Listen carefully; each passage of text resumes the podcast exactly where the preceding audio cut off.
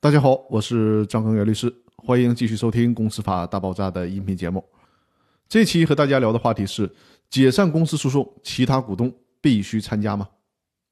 我们通常理解的诉讼就是原告起诉被告，那落实到解散公司诉讼当中呢，就是公司的某一个股东起诉公司。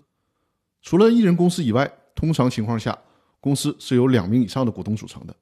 假设说 A 公司有两个股东，隔壁老王和小明。那隔壁老王起诉公司，要求解散公司。另外那个股东小明要不要参加诉讼呢？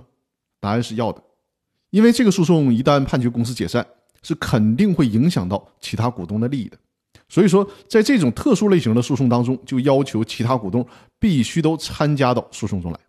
最高法院在《公司法司法解释二》的第四条第三款里面也明确了这个问题，也就是说。原告需要告诉其他股东提起解散公司诉讼的这个事实，以便呢其他股东知道这个案件的发生，参与到这个案件中来。但是实践中有可能原告确实找不到其他股东，或者是原告压根就不想让其他股东知道这件事故意不告诉其他股东。这个时候，司法解释就规定了，法院需要通知其他股东来参加诉讼。那其他股东参加到诉讼中来，诉讼地位是什么呢？上期的音频我已经跟大家讲过了。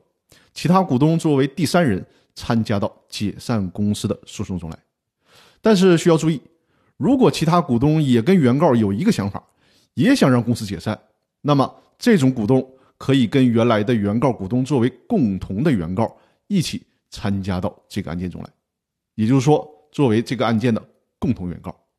那好了，我这周的音频就分享到这里了。现在我们北方呢，也已经进入了春暖花开的季节了。